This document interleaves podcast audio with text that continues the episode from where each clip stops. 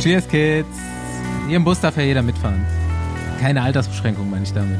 Naja gut, wenn man den Plattformen glaubt, auf denen man uns hören kann, sollte man tatsächlich volljährig sein. Nun gut. Worauf ich hinaus will, unsere Gäste sind ja auch mal jung, mal liegt die Karriere schon eine Weile zurück, aber ganz oft sind sie mittendrin in der Achterbahn namens Profikarriere.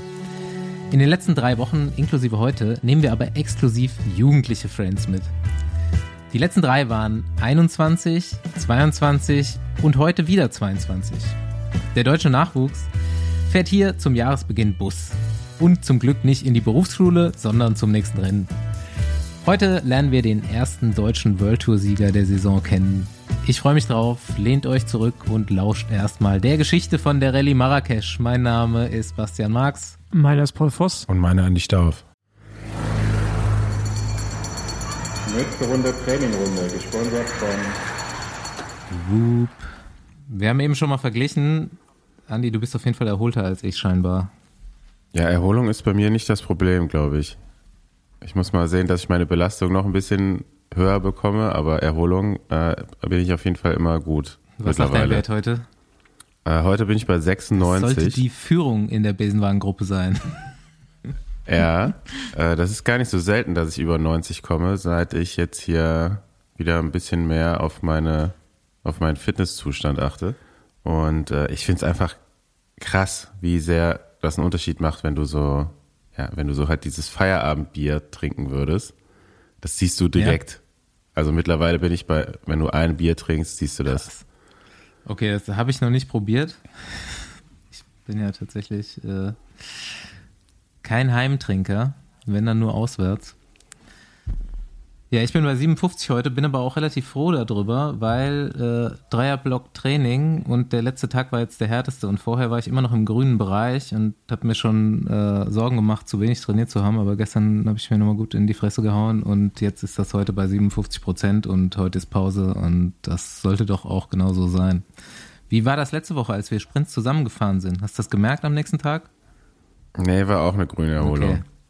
Bei mir ist manchmal auch zwei Tage versetzt, aber war noch zu wenig. Musste ich leider mehr, mehr quälen. Ja, ich sag ja, mein Belastungsscore mal so ein paar Tage hoch, dann bin ich auch mal gespannt. Äh, ja, ich sehe das ja auch manchmal bei den Profis, die, die ich betreue. Die sind auch regelmäßig eher nicht so erholt weil die wahrscheinlich doch mehr im ja, Saft ja. stehen. Ne? Ja, ich habe es gerade schon erzählt. Ich habe auch eine Gruppe mit den Speed Company Boys und äh, da, da habe ich eigentlich die besten Werte.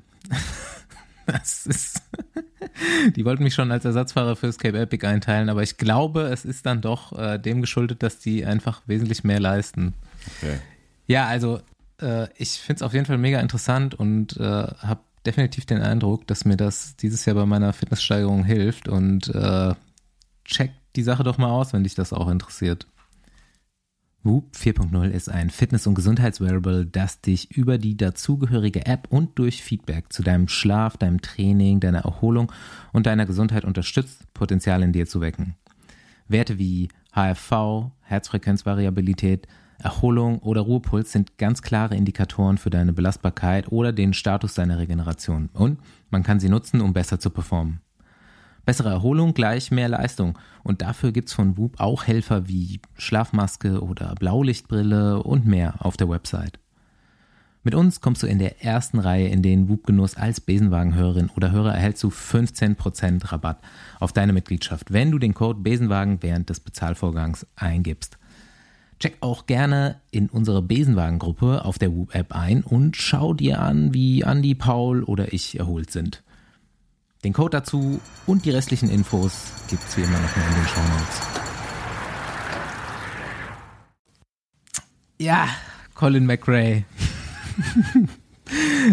Eigentlich dachten wir, wir nehmen äh, diese Folge ohne Paul auf und wollten schon so ein Mysterium draus machen, dass er nicht zurückgekommen ist aus Marokko.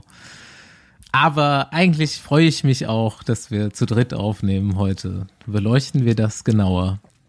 Ja, ich, also ich freue mich natürlich auch, euch zu sehen. Ich habe euch natürlich auch vermisst, wie immer. Aber ähm, ich wäre natürlich jetzt lieber äh, so halb im Delirium noch in Marokko, was nicht mehr der Fall ist. Wer es gar nicht mitbekommen hat, eigentlich äh, wäre Paul Voss Atlas Mountain Race zu Ende gefahren. Also losgefahren ist er vor einer Weile. Äh, Und ich weiß nicht genau, meinst du, du wärst jetzt schon im Ziel? Wahrscheinlich ungefähr, oder? ja, ja, also ich glaube, also ja, jetzt, also zumindest zu dem. Also der Breuer ist wann angekommen? Heute- Vor irgendwie zwölf Stunden oder ja, so? genau. Also ich, ich wäre jetzt im Ziel, gehe ich von aus. Ja. Aber hätte wenn und aber, äh, bin ich ja nicht. Also zumindest nicht in dem Ziel, ich bin auch wieder zu Hause. Ja, also gibt viele Geschichten zu erzählen, so viele, dass ich mir Stichpunkte aufschreiben musste. Und Geil, hast du gemacht? aber es ist trotzdem immer noch so viel. Ähm, ich bin da irgendwie nur, ich weiß gar nicht, wie viel Kilometer gefahren, 450 oder was ich wie viel, von den 1300.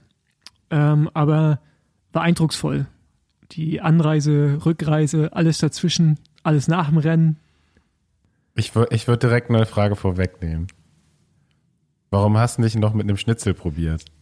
weil ich auf die Aussagen und Fragen gewartet habe von dir. Also ich wollte es nicht machen, damit du es hier im Podcast fragen kannst und damit mich auf Ach so, Instagram okay. Leute fragen können, warum ich eigentlich mich nicht besser pflege. ähm, nee, äh, ja. Also erstmal, warum ich ausgestiegen bin. Ich habe ja letzte Folge erzählt, dass ich Sitzprobleme hatte auf Lanzarote, die eigentlich im, Begr im Griff hatte. Äh, war auch alles gut. Die ersten, oder die ersten 10, 12 Stunden lief es auch ohne Probleme und dann irgendwann äh, kamen die Sitzprobleme wieder. Äh, ich vermute, dass es daran lag, die haben ein anderes Toilettensystem, als wir es haben. Also die haben ja, wie manchmal in Frankreich oder in Südeuropa, halt nicht wie bei uns eine Kloschüssel, wo du dich raufsetzt und dann mit Papier sauber machst, sondern dann nimmst halt deine Hand. Und irgendwann habe ich es ja aufgegeben und habe dann natürlich auch einfach mich den Gegebenheiten hingegeben. Und ich war dann zwar sauber, aber ich glaube, mein Hinter war noch zu nass und ich bin mit einer zu nassen Hintern in diese Hose reingegangen. Und dann, danach kam so ein 100 Kilometer Abschnitt, der ziemlich rough war. Und das dann quasi die, die Feuchtigkeit plus die Reibung ähm, einfach wieder irgendwas getriggert hat. Dann sind da so Blasen entstanden, wie man sich so, ein, so eine Blase am Fuß laufen kann. Und die sind dann halt auch irgendwann geplatzt. Ähm, und das heißt ja, dass da Haut ist, die dann sehr weich ist. Auf jeden Fall ist nicht so schön, tut weh, tut immer noch weh, auch das Sitzen. Und Gibt's Fotos davon? ja, gibt es. Ähm, die kann ich natürlich gerne. Die, Die die Die kommen im genau, die einfach mit der Folge hier. Ich hätte, also ich hätte weiterfahren können mit dem Wissen, dass das wahrscheinlich mein letztes Event ist für die nächsten paar Wochen. So, also das wäre so gewesen, Monate. Ja, also das, das wäre, hätte böse geendet. Man hätte sich durchquälen können. Ähm, ich hatte ja auch Schmerztabletten mit und so. Aber das Risiko, halt dann nach Hause zu kommen und zu wissen, ey, das wird jetzt hier richtig lange dauern, im Notfall äh, muss da irgendwie auch äh, mit einer Schere rangegangen werden, um ein Skalpell, was ja bei Basti schon der Fall war, da hatte ich halt keinen Bock drauf. Ähm, deshalb musste ich einfach abwägen, der Rest der Saison äh, nicht wichtiger ist, aber halt auch eine Priorität irgendwo setzt oder hat. Und ja. Ja, und wie machst du es jetzt? Was ist deine Taktik? Na, jetzt gerade, dass ich es abheilen. Erstmal nicht fahren? Naja, oder? ich, ich versuche morgen mal so ein bisschen zu So rollen. ein Sitzdonut hast du jetzt. Ich einfach. fahre im Stehen. Ich habe das Ja. auch gemacht. Nach der OP bin ich zwei Wochen im Stehen Das gefahren. Problem ist, es ist jetzt echt gerade wie, das ist so richtig rau und hart, die Haut. Weißt du? Mhm. Also du kennst es ja wahrscheinlich nicht. Und ja, ich, ich mal gucken, ich fahre morgen, ich versuche morgen mal zu fahren, also morgen Donnerstag. Ähm, aber ja, bevor mich Leute äh, irgendwie sagen, Weichei oder äh, hättest doch das und das machen können, das ist einfach, also Bei dir, bei dir gibt's ja leider keine Berge. So, ich bin dann echt zwei Wochen lang einfach irgend- an irgendeinen Hügel gefahren mit dem Auto und bin im Stehen ho- hoch und im Stehen wieder runtergefahren und das irgendwie fünfmal, dann bin ich wieder nach Hause. ja, Krass, krass Motivation. Ich würde einfach Ja. mal, äh, wie wär's mit dem Liegerad? ja, ja Li- Liegerad wäre super. Ey, ja. Ja, ganz ehrlich. Also Also diese Velomobil-Geschichte, die ich da gesehen habe letztens. Äh, Dominik Rölz war auch schon mal Gast hier, äh, war mal zwei Jahre Profi beim Team Milram damals und der hat sich, ich glaube, das Handgelenk gebrochen bei einem Sturz, noch als U23-Fahrer und hat sich dann auf die deutsche Meisterschaft im Zeitfahren eben erstmal ein paar Wochen auf jeden Fall auf dem Liegerad vorbereitet, weil er den Lenker halt nicht fassen konnte und irgendwann ging es dann wieder mit, ich weiß nicht, ob es Schlüsselbein oder Hand war oder beides, irgendwann konnte er halt wieder diese Aero-Position auf einem normalen Rad fahren und dann hat er gewechselt. Aber bis dahin ist er einfach übergangsweise Liegerad gefahren. Ich meine, treten muss ja da auch, ne?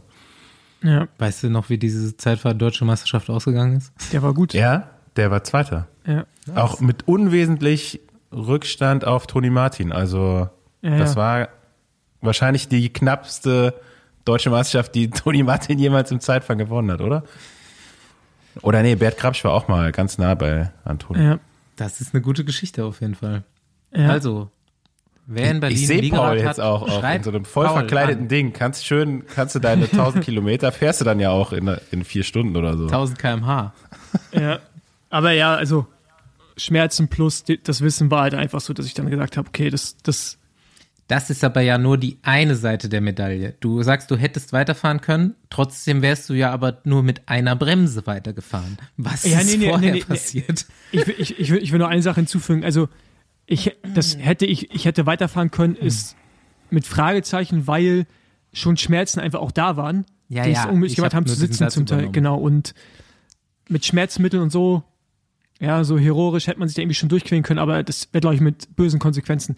Auf jeden Fall, ähm, ja, der erste Checkpoint war bei Kilometer 120 und das war irgendwie so nach 10 Stunden oder 9 Stunden, weil wir sind ja irgendwie bei 400 Meter hochgefahren, mussten auf 2,5, so über zwei längere Anstiege und oben war minus 7 Grad auch so über so ein Eselsfahrt.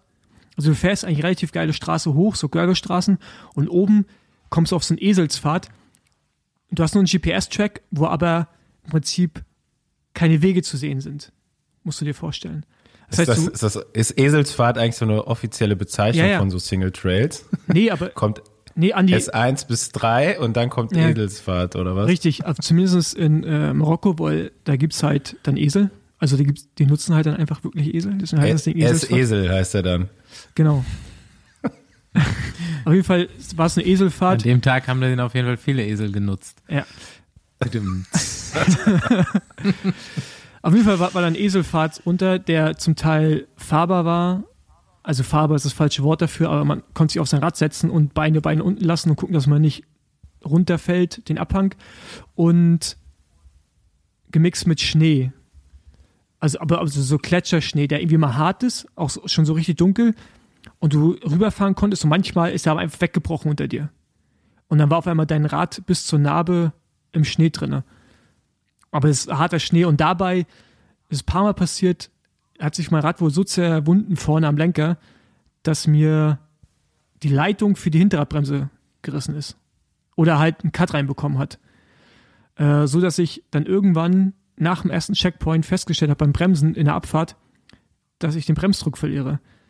Und dann hatte ich nach 100 Kilometern halt nur noch eine Vorderradbremse, was auf den Abfahrten, die wir da gefahren sind, auf jeden Fall eine Herausforderung war. Ja. Das heißt, da war schon das erste Mal, wo ich dachte, okay, ich weiß jetzt gerade nicht, wie das hier noch funktionieren soll für 1200 Kilometer. Ähm, bin damit erstmal weitergefahren und es hat auch so weit funktioniert, du lernst halt dann irgendwann so ein paar Mountainbike-Skills, wie du, wo du laufen lassen kannst und wo du einfach damit leben musst, dass das Vorderrad halt einfach wegrutscht die ganze Zeit, weil du irgendwie langsamer werden musst. Äh, plus Gepäck am Rad, das war schon, äh, war schon eine besondere Erfahrung. Dann gab es immer eine Situation mit Hunden und da die wilden Hunde sind richtig wild. Ne? Also ich bin auf jeden Fall froh, dass ich eine Tollwut-Impfung vorher noch hab machen lassen, weil das war einmal so knapp, dass mir einer erwischt hat. Also, so- also, also jetzt, da- laufen, das sind ganze Gangs, die laufen hinter dir her und die hören nicht auf, hinter dir her zu laufen. Ne? Und die sind, Meute. und die sind richtig Gruppe Hunde sind ist eine Meute. und die sind richtig aggressiv.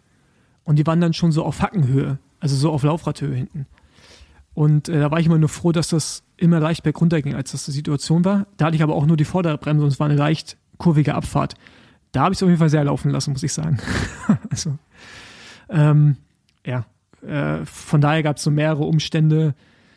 Ähm, dann bin irgendwann ist mir in der ersten Nacht auch so kalt geworden, dass ich nur noch gezittert habe, weil ich halt bei minus sieben Grad versucht habe herauszufinden, was mit der Bremse ist. Und man halt auch schon übermüdet war, aber man war den ganzen Tag auf dem Bein und dann ist durch die Nacht gefahren. Also man war schon über 24 Stunden wach. Und äh, ja, dann musste ich mich nachts irgendwann in so eine Moschee legen. Also ich habe in irgendeinem Ort was gesucht. Und das ist nicht so wie hier, dass du Google oder dass du Handy rausholst, auf Booking.com nach Hotel schaust, ne? Also kannst du machen, es gibt es aber einfach keine. Ähm, und da habe ich ja einfach dann irgendwann gecheckt, okay, einfach immer zu der Moschee fahren. Und die Moscheen sind da geil, die sind so neon angeleuchtet. Die haben oben, die haben oben so LED-Lichter drauf, die leuchten so neonmäßig. Und äh, die sind halt da auch voll gastfreundlich und mega nett. Äh, haben mich dann reingelassen, habe ich da quasi neben den Gebetsteppichen in der ersten Nacht gepennt. Und das war richtig weird, weil jeder Mann, der da reingekommen ist, ist auch so dicht an, an mein Gesicht rangekommen. Ich lag in meinem Schlafsack und der war hochgezogen bis zur Nase, nur meine Augen haben rausgeschaut. Und die kamen wirklich so dicht an mich ran, dass ich auch nur deren Augen gesehen habe und jeder von denen. Weil die gucken wollten, wer das ist, was ich da mache. Aber jeder von denen hat mir auch immer noch mal eine Decke gebracht. Irgendwann hatte ich fünf Decken auf mir drauf liegen. Also, die haben sich schon sehr, sehr um mich gekümmert. Äh, aber war halt, äh, war interessant, so dann das Morgengebet mitzuerleben. war auch laut auf jeden Fall. Ja, äh, von daher gab viele mega positive Eindrücke, aber auch gerade die Landschaft ist unglaublich. Also, wenn man da noch nicht war, kann man das irgendwie schwer beschreiben. Ich habe auch versucht, Fotos zu machen oder Videos. Das siehst du nicht. Die, die Ferne, also die, der, die Distanz zwischen den einzelnen Bergen, auch in den Tälern mhm. oder die Canyons, die, das ist so brutal. Also dagegen sieht halt so ein Grand Canyon, sieht halt irgendwie witz, also witzig aus, weißt du? Das ist halt so, so ganz krass. Ähm, Gab es einen Abschnitt 100 Kilometer, da war einfach nix. Also da, da konntest du nichts an Essen kaufen, keine Getränke kaufen. Und in der Mitte von diesen 100 Kilometer laufen einfach Männer rum. Oder Frauen, einzeln. Mit irgendwelchen Schafen. Da sind aber keine Häuser irgendwo. Und du fragst dich, wo, wo wohnen die? Ja, also, da sind auch keine Straßen. Also, es ist komplett surreal zum Teil. Und äh, ja, das Licht ist halt krass und ist eine, ist eine geile Gegend. Also, ich kann es allen nur empfehlen, da hinzufahren, auch irgendwie unabhängig von so einem Event einfach mal zu machen, weil das ist, äh, ist mega beeindruckend und die Leute sind so freundlich. Äh, als ich ausgestiegen bin, war das dann so, dass ich in so einen Ort reingefahren bin. Afra, der ist beim Atlas Mountain Race anscheinend bekannt dafür, dass man da aussteigt, weil das nach dem 100 Kilometer Abschnitt ist, wo nichts ist. Und du kommst da rein und da ist auch eigentlich nichts, nicht so richtig was. Es gibt so zwei Shops, aber keine Hotels. Und ich wusste, ich, ich will jetzt hier rausgehen und habe dann so zwei Jungs angesprochen, habe gefragt, ob die mir ein Taxi besorgen können. Haben die versucht, dann kam irgendwann so eine Art Polizist auf so einem Roller an, der die ganze auf so ein Nummernschild gezeigt hat, wo so ein V drauf war. Ähm, und hat so richtig einen auf Chef gemacht. Ja.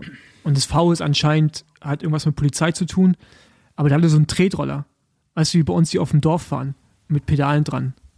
Weißt du? Nur, dass die die da tunen, die fahren ein bisschen schneller. Auf jeden Mofa Fall. quasi. Ja, genau, Mofa. Und der hat so ein bisschen auf dicke Hose gemacht. Dann die Jungs konnten mir dann irgendwie nicht weiterhelfen, man gab kein Taxi. Ähm, auf jeden Fall habe ich dann irgendwann über Schwalbe halt den Fotografen erreicht und der Fotograf von Schwalbe, der war ja vor Ort, ist dann vier Stunden weit weg, hat dann gesagt, okay, gut, ich komme dir entgegen, hat mich dann, wollte mich dann abholen. Auf jeden Fall, das war irgendwie um 20 Uhr und 21 Uhr war er da. In diesen fünf Stunden, die ich gewartet habe, waren die Jungs da und irgendwann war so das halbe Dorf um mich herum. Weil alle wissen wollten, wer ist das? Da kamen immer irgendwelche, irgendwelchen Männer an, mit irgendwelchen Autos, haben mir ihre Handy ins Hand in die Hand gedrückt und meinten, hier red mal mit meiner Tochter. Oder ich habe dreimal mit einem Polizeichef von da geredet oder mit dem örtlichen Scheich, wie auch immer man es nennen mag. Und hat mich jedes Mal gefragt, wie es mir geht, ob er mir helfen kann. Er ist für mich verantwortlich, dass mir nichts passiert. Ich habe da irgendwann den Jungs gesagt, Leute, geht nach Hause, weil die, das war Minusgrade und die saßen halt nur mit Pullover da. Die haben Feuer gemacht. Ich lag in meinem Schlafsack, damit mir nicht kalt wird. Die haben mir Essen gebracht und alles. Und ähm, das war dann aber anscheinend so, wie ich herausgefunden habe am Ende, dass der, äh, dass der Dorfscheich, also ich weiß nicht, wie die Systeme da funktionieren, nur bei der Übersetzung stand dann Scheich, hat gesagt, wir müssen auf dich aufpassen. Das wurde uns befohlen. Das heißt, sie saßen da fünf Stunden lang an diesem Feuer und haben einfach nur geguckt, damit mir nichts passiert in meinem Rad. Das war so, also so krass. Und jeder von denen hat mir einen Teller Nudeln gebracht oder die haben mich gefragt, ob wir jetzt ein Hähnchen äh, schlachten sollen, damit wir es im Feuer da für dich braten. und so. Ähm, du äh, hoffentlich, äh, ja, ja. ja. Also, äh, unglaublich freundlich und ja, also so halt anders, als man es vielleicht auch aus Europa kennt auch. Ja? Also diese, die Nähe, die sie einen dann auch, die sie dann irgendwie auch zulassen und so. Ähm, das fand ich mega beeindruckend und äh, da habe ich mich dann auch sicher gefühlt so. Weißt du, sonst, ich bin ja auch schon Sachen in Europa gefahren, da habe ich mich manchmal nicht so sicher gefühlt in Ortschaften. Aber da war dann irgendwie so, okay, gut, also die, bei deren Glauben sagt ihnen das auch. Ne? Also oh, du irgendwie Durchreisende oder Leute, die Hilfe brauchen, denen musst du Hilfe geben und Unterkunft und dich um die kümmern.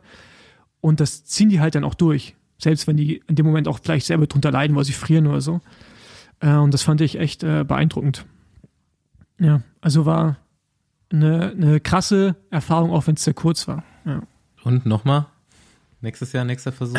Ich weiß es nicht, also ich, ich würde es gerne nochmal durchfahren, aber ich, also ich habe meine rechten Hand kann ich nicht mal ein Brot schneiden oder Butter drauf machen, weil die, die tut so weh vom Schalten. Also ich bin es ja nicht gewohnt, die Position zu fahren. Mhm. Und meine Knie tun mir jetzt nicht mehr weh, aber die taten mir so mega weh durch die dicken Gänge, weißt du? Und mhm. Es ist für den Körper so eine krasse Belastung. Deswegen ich habe auch so viel Respekt vor allen, die sich einfach schon mal an den Start stellen. Und egal, ob du irgendwann rausgehst oder nicht, oder durchfährst, also alle haben da eigentlich Respekt verdient, weil das ist so, das ist so brutal, selbst wenn du den ersten Berg, also auf die 2500 Meter hochfährst und es zum ersten Checkpoint schaffst, das ist schon ein krasses Achievement, muss man sagen. Also es ist, diesen Pfad dann nachts runterzugehen, ja, also was ja irgendwie auch so halb lebensgefährlich ist, wenn es schlecht läuft, das ist schon mhm. nicht ohne. Und äh, ja, von daher, ist einfach äh, krass und mega Respekt an alle einfach, so muss ich sagen. Und ich habe da auch gemerkt, dass diese Art von Rennen mit die Leute, die da mitmachen, ist nochmal ein anderer Schlag als die, die vielleicht Badlands fahren. Weil das ist halt richtig Adventure. Also ohne Scheiß, Badlands war hart, aber das fühlt sich dagegen an wie ein Straßenrennen. Also du kriegst auf einmal so, so, so, ein, so eine anderes, andere Wahrnehmung von so einem Level. Und dann gibt es das Silk Road Mountain Race, was anscheinend noch mehr härter ist.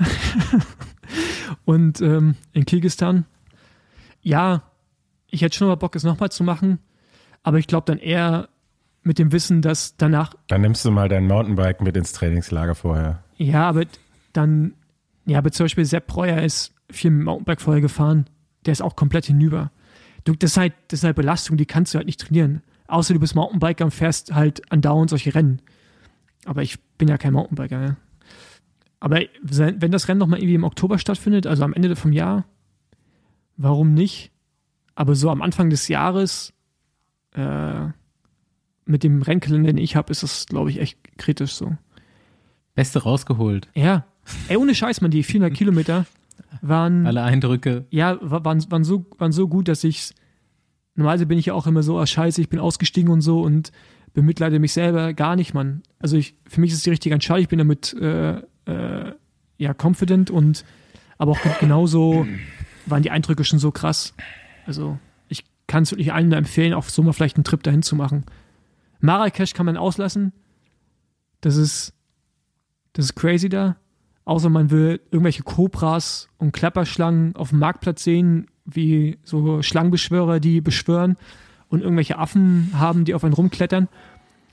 Ähm, aber sonst der Rest des Landes ist so krass beeindruckend, was ich gesehen habe. Ja.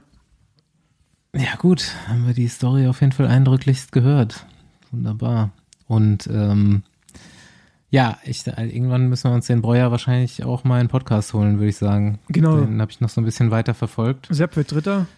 Und Sepp wird Dritter. Genau, gewonnen hat. Mit 83 Stunden Bewegungszeit oder nee, 87 Stunden Bewegungszeit und 103 Stunden unterwegs. Genau, und gewonnen hat Herzlichen Glückwunsch. Robin äh, Gempele aus der Schweiz vor Justinas Leweika aus äh, Litauen. Ja, und der führende. Und bei den Frauen. Genau, ganz kurz ja. noch, der führende, eigentlich der außerwärts sichere Sieger, Mattia De Marchi, äh, der auch schon Badlands mal gewonnen hat, musste aussteigen, weil Verdacht auf Wasser in der Lunge war, kurz vom Ziel. Der hat, nichts, der hat keine Luft mehr bekommen und musste ins Krankenhaus eingeliefert werden, aber hat sich anscheinend nicht bestätigt. So stand jetzt, ja. Hat einfach so keine Luft mehr bekommen. Genug geatmet vorher. Ja, aber das ist da, Ja, also ganz ehrlich, so wenn ich mir diese, diese Feed angucke von diesem Event und die, die ersten da sehe, wie die da ohne Schlaf, ist ja schon so eigentlich halt eine Foltermethode. So, du Ja, folterst ja. dich einfach selbst. Schlafentzug, extreme Anstrengung, Kälte, äh, da kann so ein Körper schon auch mal einknicken.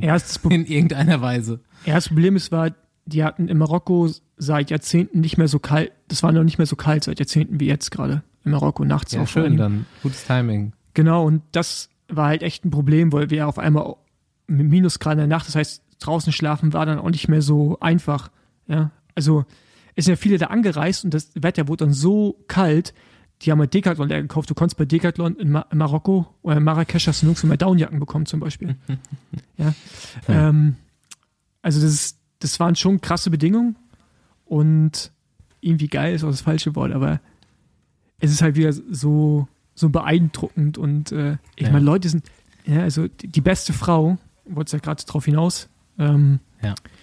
genau, die äh, ist auch noch unterwegs und auch noch mega gut im Rennen, ist auf Platz 20 in der Gesamtwertung, hat noch rund 190 Kilometer, die Luisa Werner und ja, das ist, das ist brutal, also wie viele Leute da auch aufgeben müssen, wo sie einfach komplett Mhm. am Limit sind. Ähm, ja, es ist ein, ist ein krasses Erlebnis, krasses Event.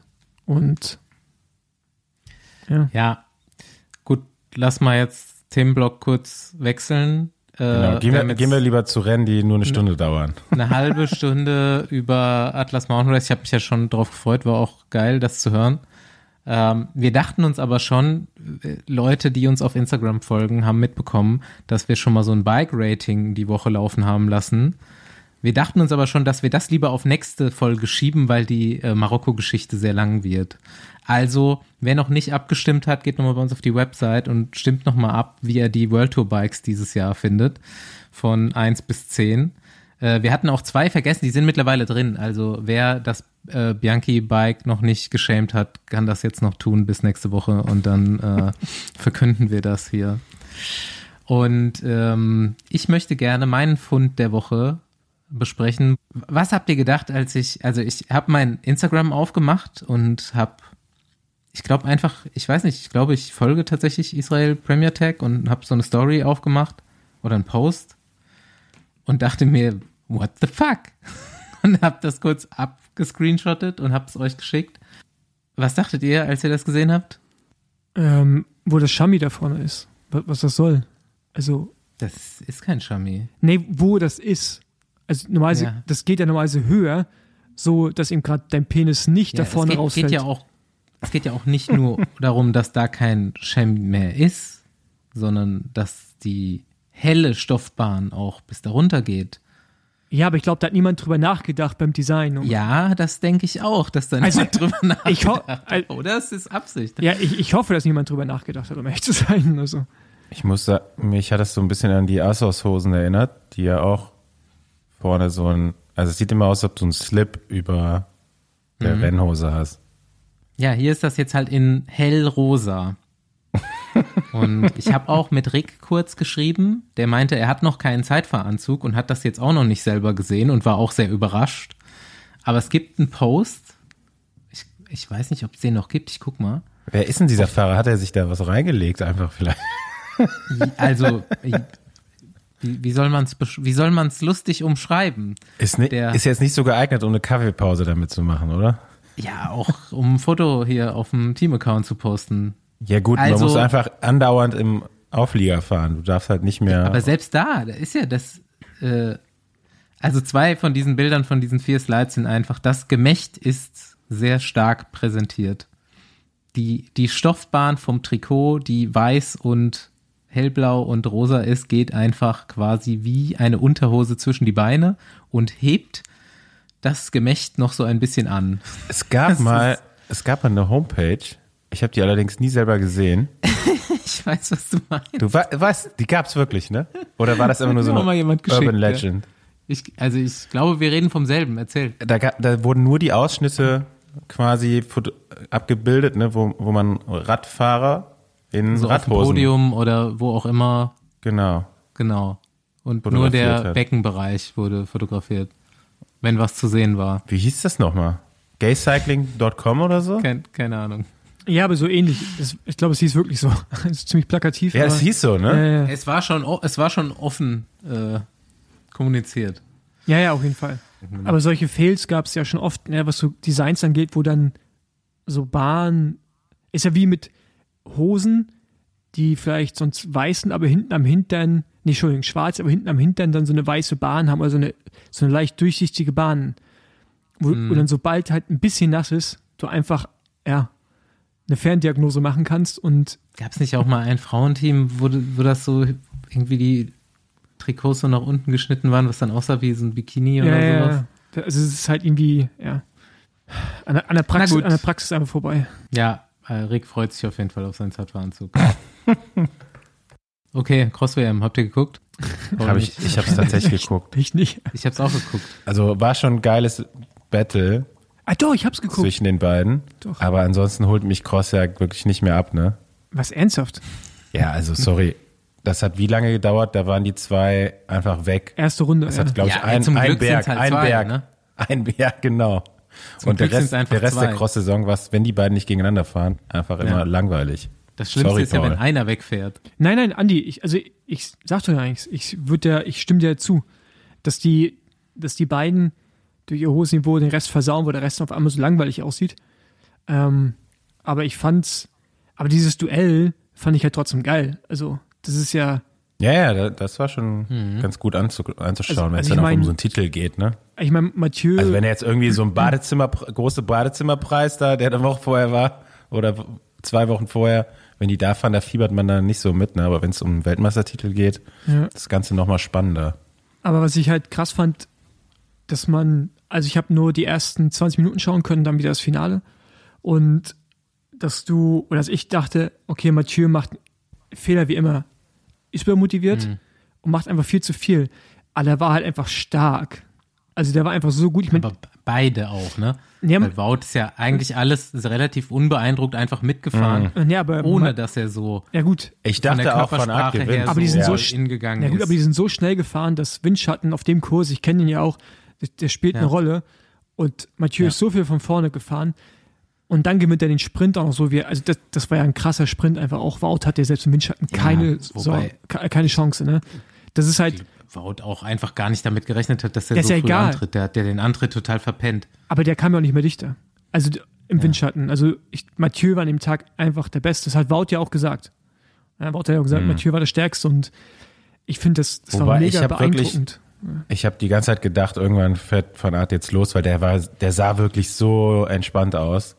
Sah Auch wie echt der, ruhig aus, ne? ne, der, der Vergleich einfach so von den beiden, also von Art wirklich bewegt sich keinen Millimeter am Fahrrad, sitzt auch eigentlich so ein bisschen besser drauf, kann man sagen. Äh, da sah einfach Van der Poel aus, als ob er viel mehr arbeiten müsste. Und, Und äh, du, immer wenn Van, Van der Poel so richtig hart angetreten ist, hat Wout einfach so eine, weiß ich nicht, auch nur vier, fünf Meter aufgehen lassen, war aber gar ja. nicht in Bedrängnis, die so innerhalb von 20 Sekunden auch wieder zuzufahren, ohne Äh, der, rumzu, der- der- rumzuwackeln dabei und ohne Gegenthese, aus dem Sattel zu gehen. dass der, der kann diese Antritte nicht fahren. Das ist nicht das erste Mal bei solchen Rennen, dass er, die lässt er nicht aufgehen, weil er weiß, er fällt ihm zu, sondern er kann das in dem Moment nicht mitgehen. Das hast du ja im Sprint auch gesehen. Der kann diesen Moment nicht mitmachen. Der hat aber sehr wahrscheinlich, also einen Motor halt, ne? Also der tuckert da halt wieder hin. Aber es ist halt krass, dass er, dass er dann in einem Sprint auf dem Champs-Élysées 60, 65 schon wieder Ja, das ist ja was ganz aber anderes. Halt Das ist eben was nicht ganz aus anderes. der, nicht aus der Kurve raus beim Cross so. ja, Also Das hast heißt du ja eben. nicht, aber Andere- an- der andere ist halt besser. andere Geschwindigkeit. Aber okay, jetzt muss man mal andere angucken, wo die beiden gegeneinander gesprintet sind. Mathieu hat meistens gewonnen, wenn die Geschwindigkeit gering war. Und, Ja. und Mathieu hat immer verloren, wenn die Geschwindigkeit vorher zu hoch war.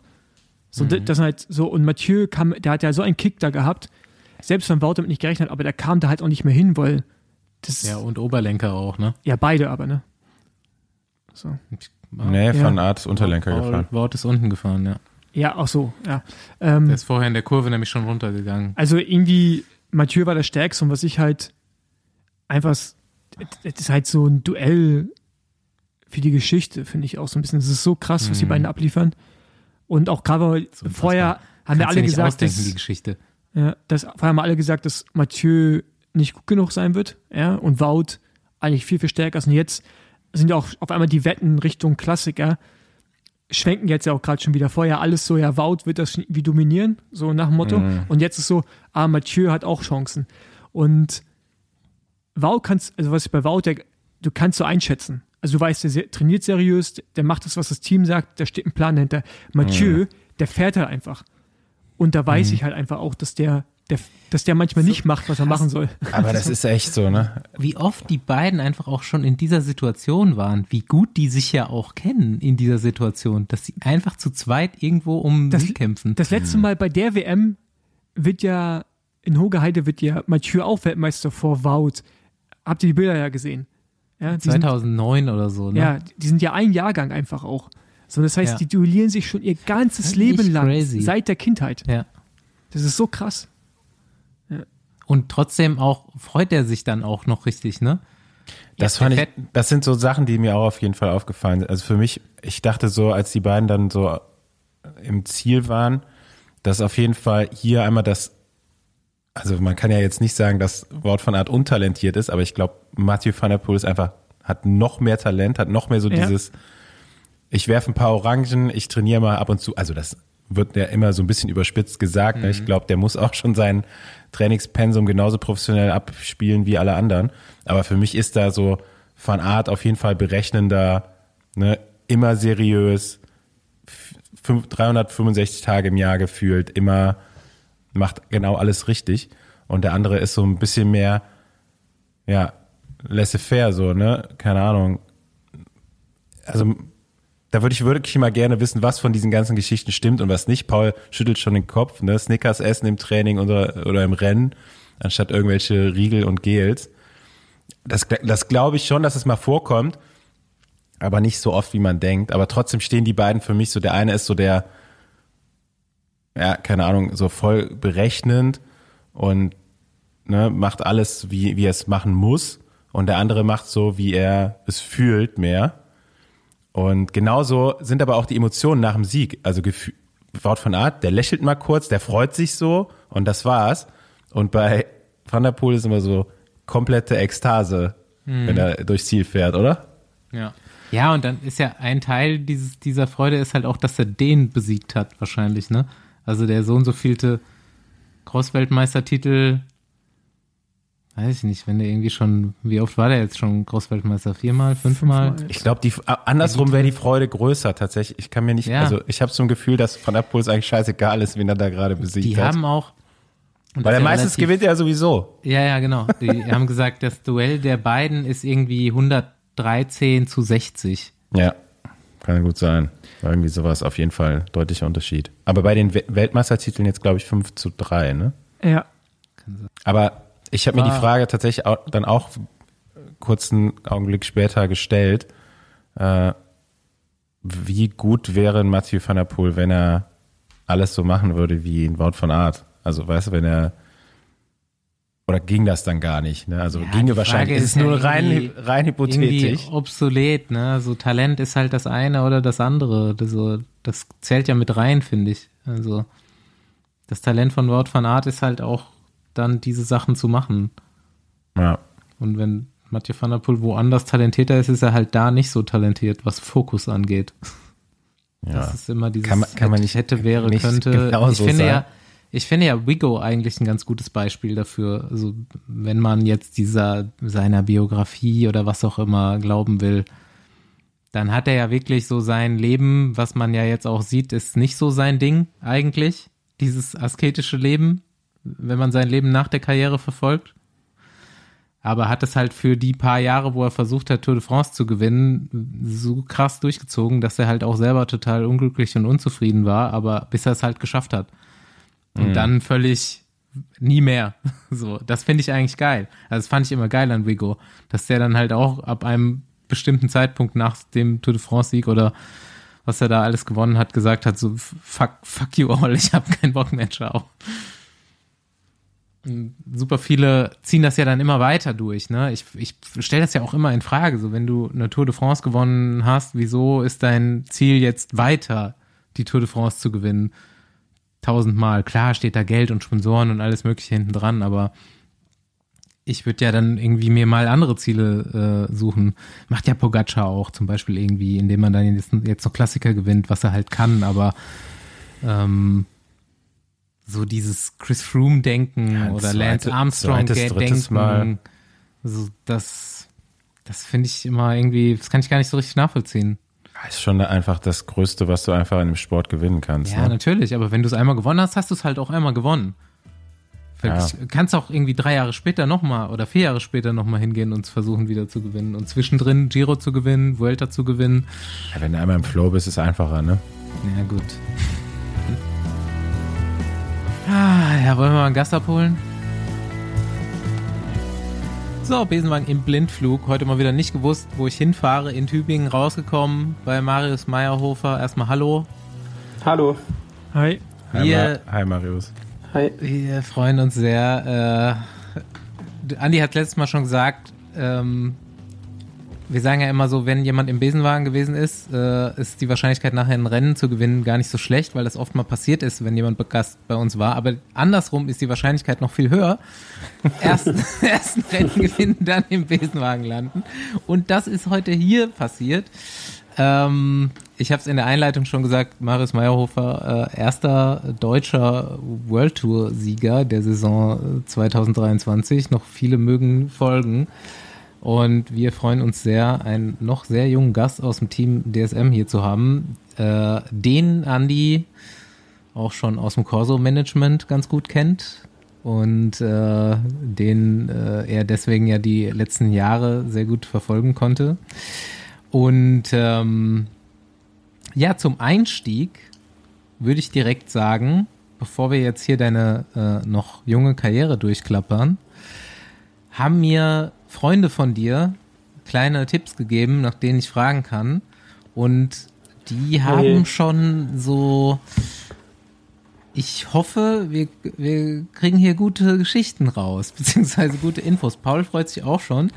Einer meiner Informanten meinte, ja, kannst du mal fragen, so, also, er steht auf jeden Fall auf Uhren, auf teure Uhren am besten und am besten dann die Uhr noch so beim durch die Hut fahren, aus dem Auto raushängen lassen. Er hat noch einen alten Mercedes.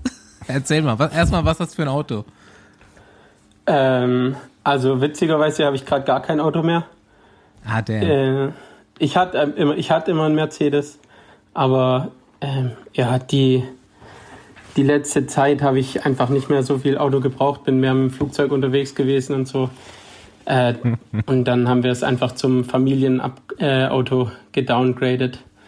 Und jetzt ist es sozusagen, also ich kann es immer noch fahren, aber es gehört mir eigentlich nicht mehr. Jetzt musst du aus dem Dacia die äh, Uhr raushängen lassen. Äh, aus der U-Bahn. Nein, ähm, ich, ich kann es immer noch benutzen, wie ich will. Ich muss, ich spreche mich halt mit meinem Vater ab. Ich brauche es ja nicht so oft. So ein bisschen zum Physio fahren oder ins Fitnessstudio. Das kriege ich im Sommer auch mal mit dem Fahrrad hin. Oder mit dem Auto von meiner Mutter. Also wir arrangieren uns da ganz gut.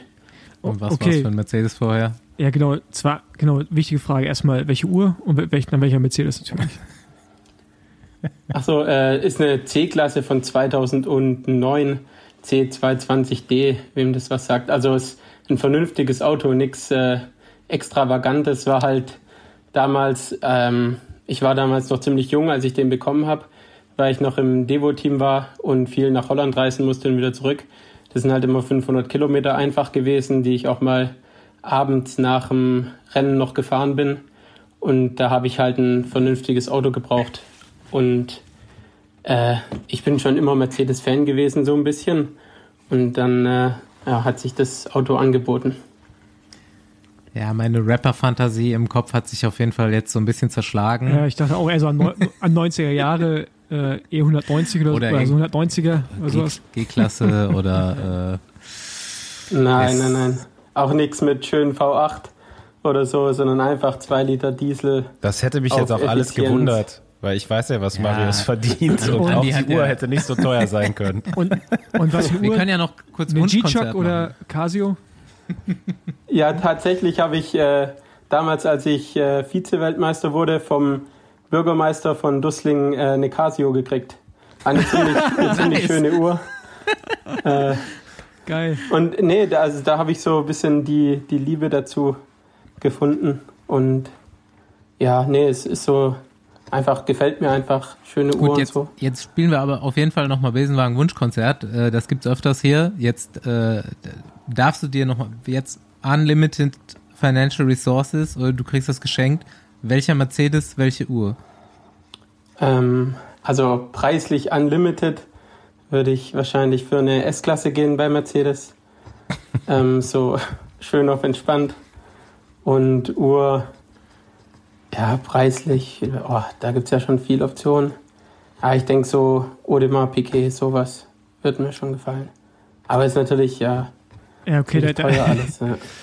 Ja, also ich, weiß nicht, was du jetzt im Jahr verdienst, aber eventuell ist das ein Jahresgehalt. Dann eine Uhr oder, oder mehr oder weniger, je nachdem, was du verdienst, aber da, äh, ja. da will schon Ist jetzt vielleicht unterwegs. auf einem ganz guten Weg, so gehaltstechnisch irgendwann demnächst. Wenn du so weitermachst, dann sieht die Sache nicht allzu schlecht aus. ja, das ist auch ein bisschen an Andys Job, denke ich. No, no Ach so, pressure. Als Andi, der Für so, ein Wo für, so ein, für so ein Wochenende können wir mal so eine S-Klasse mieten, glaube ich. Ah, Andi, äh, okay, aber das ist jetzt das ist ja interessant. Ich wusste nicht, dass du der Manager bist. Wie weit ist denn er da von so einer Audemars Piquet Ich entfernt? bin, äh, ich bin, äh, ja, er ist auf jeden Fall bei uns bei Corso. Ja, wie, wie weit ist er von seiner Traumuhr entfernt, Andi? Was sagst du? ja ein Jahr.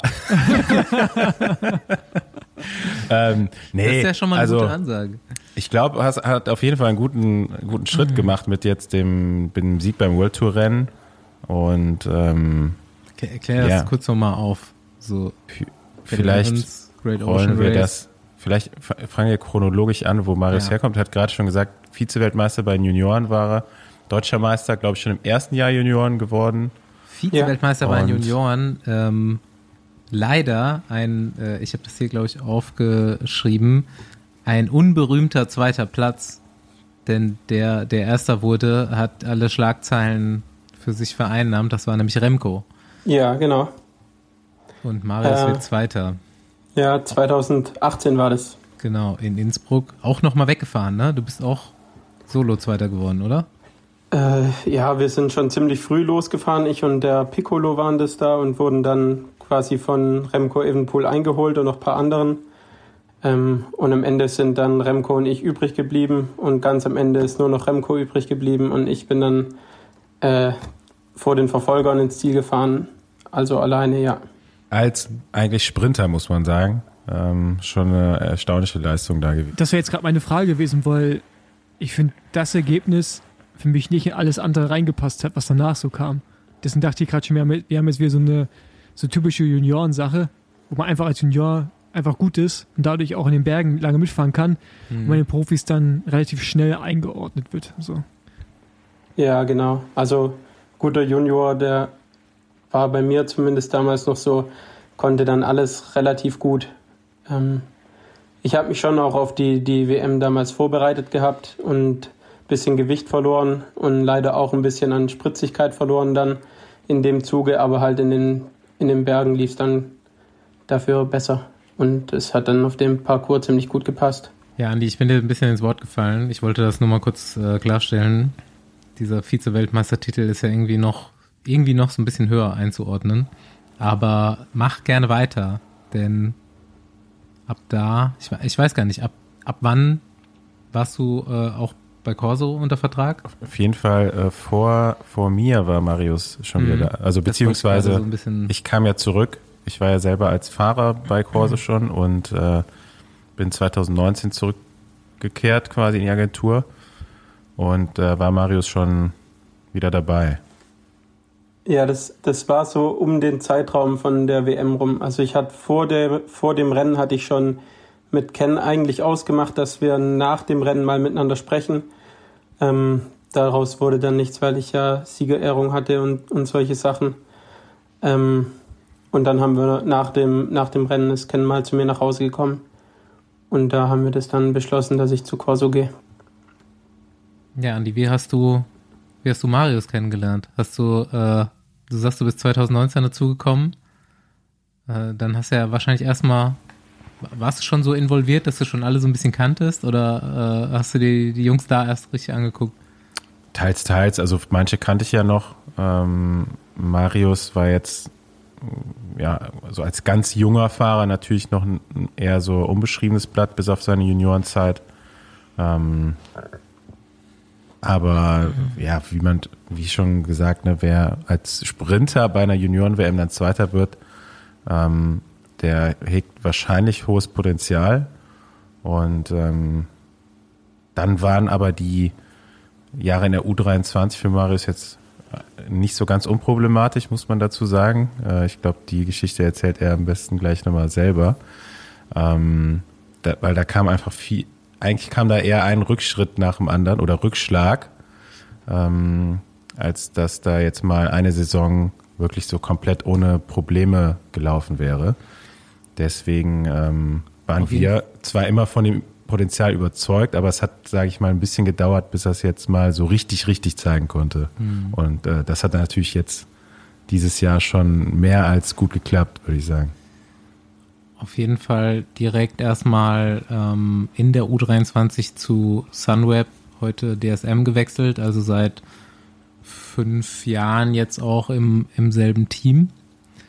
Ähm, ich weiß nicht, äh, kannst du das sagen? Warst du vor der Weltmeisterschaft damals schon ähm, bei Sunweb äh, unter Vertrag oder hattest du dich mit denen schon geeinigt oder kam das dann erst nachher? Das war da bei der WM schon alles klar. Ähm, ja. Das irgendwann Mitte der Saison hatte ich mhm. noch einen Schlüsselbeinbruch und während ich dann quasi den auskuriert habe, habe ich mich mit Sunweb dann geeinigt, dass ich ins, ins Devo-Team gehe, genau. Gab es damals schon irgendwie einen Plan, wie lange du da bleiben sollst im Devo-Team? Oder war das ein bisschen okay? Ich denke mal, zwei Jahresvertrag, oder? Am Anfang? Ja, genau, zwei Jahresvertrag. Und ohne also, Vorvertrag für die World Tour. Okay. Einfach ein zwei Jahre Devo-Team. Mhm. Und genau. Hattest du auch andere Angebote? Also hättest du zu anderen Devo-Teams oder U23-Teams gehen können, jetzt auf dem Niveau? Ähm, damals gab es, glaube ich, noch keine andere oder fast keine anderen U23 Devo-Teams. Also zum Beispiel Jumbo Wismar kam erst danach. Ähm, ich glaube, Lotto Sudal oder so gab es schon, aber die waren, ja, weiß ich nicht so richtig, aber meiner Wahrnehmung nach waren die damals nicht auf dem Niveau von Sunweb. Mhm. Also für mich war am Anfang der Saison eigentlich schon klar, dass mein Ziel, mein Ziel für die Saison war, dass ich einen Vertrag im Devo-Team bei Sunweb kriege. Und deswegen habe ich mich eigentlich auch das ganze Jahr mehr oder weniger nicht nach anderen Teams umgeschaut. Mhm. Ich hatte mal Kontakt zu anderen Teams, aber so richtig konkret ist eigentlich nie geworden. Wie war damals deine Einstellung so zum Profi-Werden? Hast du da ähm, alles auf die Karte gesetzt? Hast du noch dir ähm, eine, eine Alternativkarriere irgendwie offen gehalten? Hast du noch was nebenbei gemacht oder war damals äh, in dem Jahr dann schon so all-in Radprofi werden? Ähm, nee, ich bin noch ganz normal in die Schule gegangen, so wie jeder andere halt auch, aufs Wirtschaftsgymnasium. Ähm, das war damals die, also es war auf drei Jahre gemacht, also ich hatte 13 Jahre, ich war da in der 12. Klasse, glaube Also noch nicht Abitur, aber schon einiges auch mit, mit Schule und Lernen und so. Und nebenher habe ich halt Radsport betrieben, schon sehr ambitioniert, muss man dazu sagen. Ich war ja auch schon deutscher Meister im Jahr davor geworden, also im ersten Jahr U19 mhm. und auch ja. schon internationalen Rennen gewonnen gehabt. Also ich wusste schon, dass ich nicht ganz schlecht bin wahrscheinlich. Die U19 und, war schon relativ stabil. Ja, genau, eben. Und dann eben zweites Jahr einfach ambitioniert gewesen und da schon früh in der Saison eigentlich gute Erfolge eingefahren. Und das hat sich so das ganze Jahr eigentlich durchgezogen. ähm, wollte ich da, genau, das war ja die Frage, ob ich da schon Profi werden wollte. Ähm, also so einen gewissen, eine gewisse Ambition, Profikarriere anzustreben, hatte ich auf jeden Fall. Mhm. Äh, das war damals schon noch ein, ein weit entferntes Ziel. Aber ich, ja, für mich war so klar, wenn ich, wenn ich Profi werden will, dann ist es am einfachsten oder am besten, ich komme nach der U19 in ein Devo-Team. Also war das dann so das Ziel und das ist mir dann auch gelungen. Also war dann ziemlich happy. Ja. Wie wie hast du es damals persönlich empfunden, dass Remco direkt Profi wird? Ähm, ich meine, seit dem Zeitpunkt, wo du ins Devo-Team gehst, zu jetzt, ist ja jetzt auch noch nicht so lange her, aber da wie gefühlt Mhm. äh, sind das ja so Quantensprünge dazwischen. Ne? Also mittlerweile alle irgendwie unter 22, die irgendwie vorne rumfahren, also gefühlt. Ähm, und dass Leute direkt aus der Junioren als Profi werden oder im zweiten Jahr, ist mittlerweile normal. Äh, und damals war es ja wirklich eine Ausnahme. Ähm, hättest, hättest du direkt das Angebot angenommen, Profi zu werden, also auch in die World Tour zu gehen? Oder hättest du damals gedacht, nee, das ist vielleicht ein Ticken zu früh? Ähm, ja, also das war damals schon gefühlt noch eine andere Welt, als man, als, also wo ich noch U19 war, das ist ja jetzt vier, fünf Jahre her erst, aber gefühlt war es noch eine andere Welt. Äh, Ich glaube, der Remco war ja auch der Erste, der das so richtig gemacht hat, direkt nach der U19 in, ins, also Profi zu werden. Ich habe das ja dann auch am Ende vom Jahr mitgekriegt, wie jeder andere auch, dass der Profi wird. Bis dahin hatte ich auch den Gedanke oder die Vorstellung gar nicht, dass es überhaupt möglich ist, aus der U19 raus Profi zu werden. Also war das für mich ähm, nie eine Option. Ich hatte auch keine Angebote und ich denke, wenn ich Angebote gehabt hätte, hätte ich sie sicherlich auch angenommen.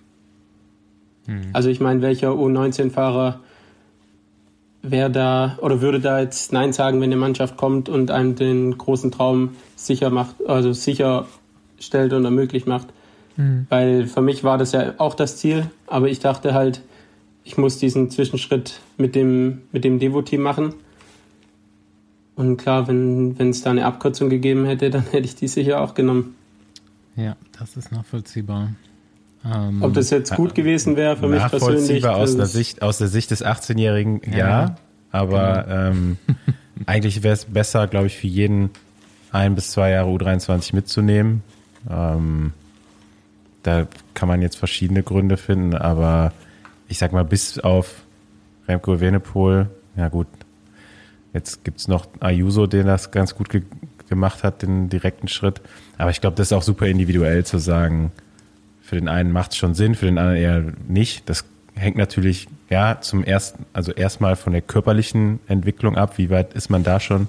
Und dann natürlich aber auch auf der anderen Seite, wie ist man schon als Persönlichkeit gereift. Ne? Ich glaube, Marius äh, war jetzt schon immer so eher auf der reiferen Seite, äh, was, was seine Alterskollegen angeht. Aber da, manche sind halt als Juniorenfahrer einfach auch noch Kinder, ne? Also Ja, muss man dann schon immer genau abwägen. ja. Und ähm, was, was ich immer persönlich ganz wichtig finde, ist, wenn du schon so viel gewonnen hast in der U19, ähm, dann ist es auch immer gut, diese Mentalität vielleicht in der U23 erstmal vorzuführen, bevor es dann zu den Profis geht, weil die Wahrscheinlichkeit, dass du bei der bei den Profis direkt gewinnst, die ist halt egal, wie gut du bist, erstmal erstmal kleiner. Ja, also ähm, das ist für mich immer noch so mal das letzte Argument, zu sagen, vielleicht ein oder zwei Jahre. Also viele werden es jetzt wahrscheinlich mit einem Übergangsjahr machen. Ähm, man hat ja gesehen, in diesem auch sehr starken Jahrgang, der jetzt aus den Junioren hochgekommen ist, ähm, ist jetzt keiner, glaube ich, direkt Profi geworden. Ähm, du bist ja im Prinzip, nachdem du jetzt ein Profi geworden bist, ja auch keine U23-Rennen mehr gefahren. Ne? Du warst jetzt letztes Jahr, war letztes Jahr, oder? Rein theoretisch.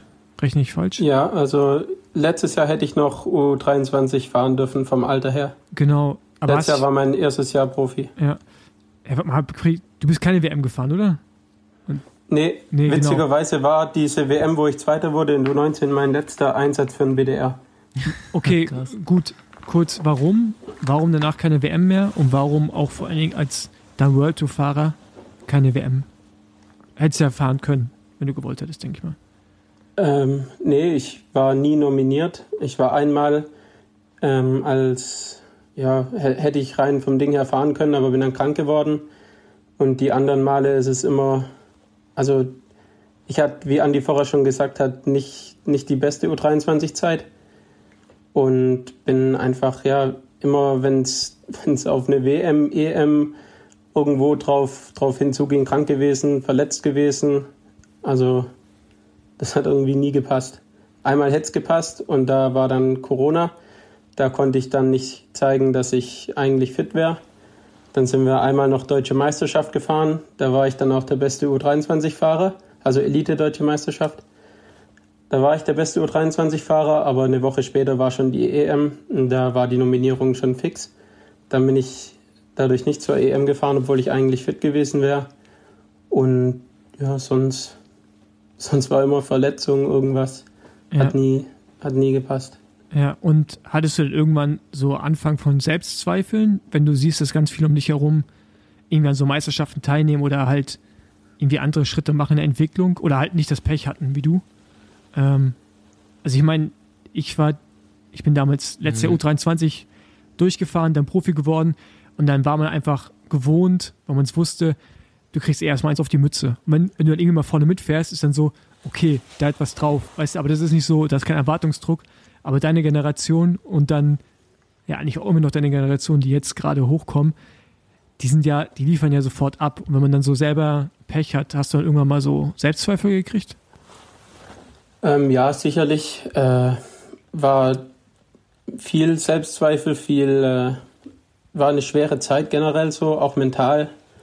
Ähm, ich denke, es war gut, dass ich ähm, gerade die U19 auf so einem Hoch beendet habe mit der, mit der WM da. Da konnte ich dann schon noch viel, viel zehren davon, auch viel Energie draus, draus ziehen. Einfach für die, die nächsten Jahre.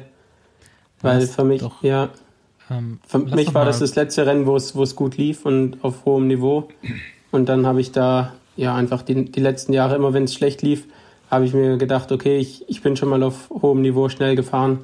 Irgendwo wird es schon herkommen. Lass doch mal, um das besser verstehen zu können, auch mit den Zweifeln und so weiter, jetzt mal drüber reden, was ist in der U23 alles nicht so gut gelaufen. Und da bist du ja der, der am besten Auskunft geben kann. Ich meine, äh, ist auf jeden Fall schön, aus dieser Perspektive heute zu sprechen, weil äh, jetzt ja, Andi hat schon gesagt, man hat immer dran geglaubt, dass du Potenzial hast in der Agentur, ich glaube im Team auch. Ähm, aber es sind ja zwischendrin einfach äh, paar Sachen passiert in den Jahren, Verletzungen, was auch immer. Er, erzähl mal, was, wie hast du das erlebt? Wie hast du diese äh, drei, vier Jahre erlebt? Ja, ähm, also chronologisch, ich bin nach dem, also quasi in mein erstes Jahr U23 gegangen und musste am Anfang vom Jahr Abitur schreiben. Dadurch war schon die, das ganze Frühjahr ein bisschen vom Training her und so nicht ganz ideal aufgebaut. Halt viel, ja, viel nach der Schule trainiert und so war einfach nicht ideal. Gut, trotzdem Dann- wichtig, macht man halt. Genau, habe ich durchgezogen, abgehakt und dann konnte es eigentlich voll losgehen, radsporttechnisch. Habe ich gedacht, jawohl, jetzt wird richtig angegriffen. Und dann habe ich Knieprobleme gekriegt.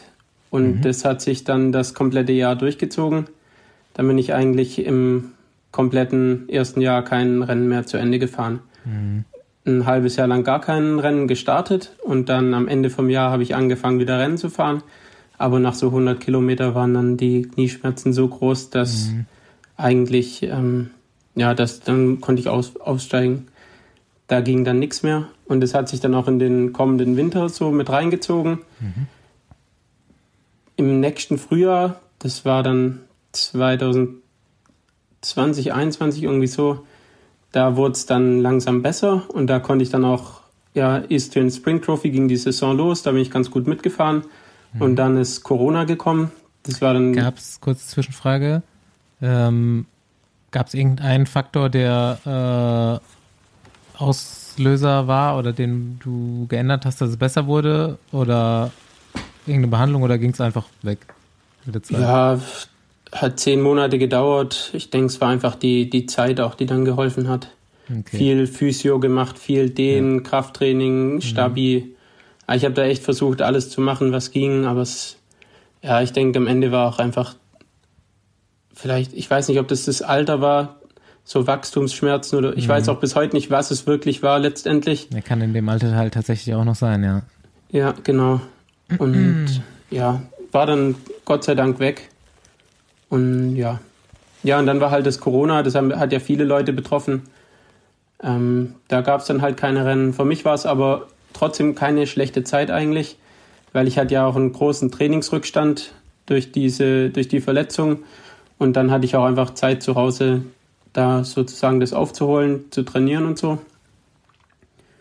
Und genau, dann nach Corona hatte ich einfach immer wieder Probleme mit der Gesundheit. Also in meinem dritten Jahr U23, wo ich dann auch Profi wurde danach, da hatte ich auch mal Phasen, wo es gut lief. Dann habe ich auch ein paar solide Ergebnisse eingefahren. Aber so generell hatte ich einfach viel zu viel Erkältung und solche Sachen, auch letztes Jahr in meinem ersten Profijahr. Und dadurch bin ich nie so richtig fit geworden, bin ich immer zwei, drei Rennen in Folge gefahren und wieder krank geworden. Und dann habe ich auch einfach keine so richtig guten Ergebnisse zustande gebracht, dass es für eine Nominierung für eine WM oder EM gereicht hätte. Und ja, dann meine Mannschaft hat halt gesehen über Training und so, dass, dass das Potenzial nicht ganz schlecht ist und dass es auch zum Profi-Werden reicht. Dadurch bin ich dann auch Profi geworden, aber ja, im BDR konnte ich damit nicht auf mich aufmerksam machen. Da, ich mache dir noch keine Vorwürfe. Das aber, musst du nicht ja. persönlich machen. Das habe ich Ja. vielleicht einfach gar nicht mitbekommen da. Ja. Ja. Aber, aber jetzt kurz, wie, also die haben Werte gesehen und haben dann eigentlich, ohne dass du wirklich Ergebnisse hattest, gesagt, okay, gut, wir nehmen dich hoch in die World Tour, oder? Also ich meine, ja, nee, die Gar, haben. gar keine Ergebnisse Nein. kann man ja jetzt so nicht, Nein. kann man so nicht sagen. ja, ne? nein, aber das, halt, ich meine, wir wissen ja schon, wie ich das meine. Es ist halt jetzt, du hast ja auf jeden Fall nicht eine Medaille geholt bei einer WM. Und du hattest viele, viele Probleme. Und dann ist halt schon ein hohes, Ja. großes Vertrauen, dass das Team sagt, okay, gut, äh, natürlich ist es auch das Businessmodell ne, von DSM, muss man sagen. Ja? Leute reinnehmen ins Devo-Team, man äh, monitort die über die ganzen Jahre und weiß ja, was potenziell möglich ist. Und äh, letztendlich wurden sie ja auch äh, belohnt, ja, mit dem Sieg, den du jetzt vor kurzem eingefahren hast. Ähm, aber ich finde das dann trotzdem immer krass. Wisst ihr, also diesen Schritt dann so von einem Devo-Team in einem World Tour-Team und man hatte vorher diese Probleme, spricht auch erstmal für DSM, muss man sagen. Ja? Bei aller Kritik, die wir manchmal äußern, aber das spricht dann wirklich auch fürs Team. Ja? Ja, auf jeden Fall. Ich denke, die haben halt gesehen, was bei mir zum Beispiel, wenn ich krank war, zwei Wochen trainiert habe, was dann in einem Rennen alles möglich war. Auch wenn es jetzt kein Top-Ergebnis war, aber was für einen Job ich für die Mannschaft machen konnte oder ich meine, ich bin ja auch mal, was war's, Dritter bei einer Copy Bartali-Etappe gewesen im Sprint oder so. Ja. Oder Fünfter bei der Elite-DM und ein paar Top? Tens und Top so. 10. Genau. Also das war ja immer auf eigentlich einer schlechten, schlechten Basis, auf einer schlechten Form, die ich hatte, Mhm. habe ich halt immer noch irgendwie so ein Ergebnis rausgeschaukelt.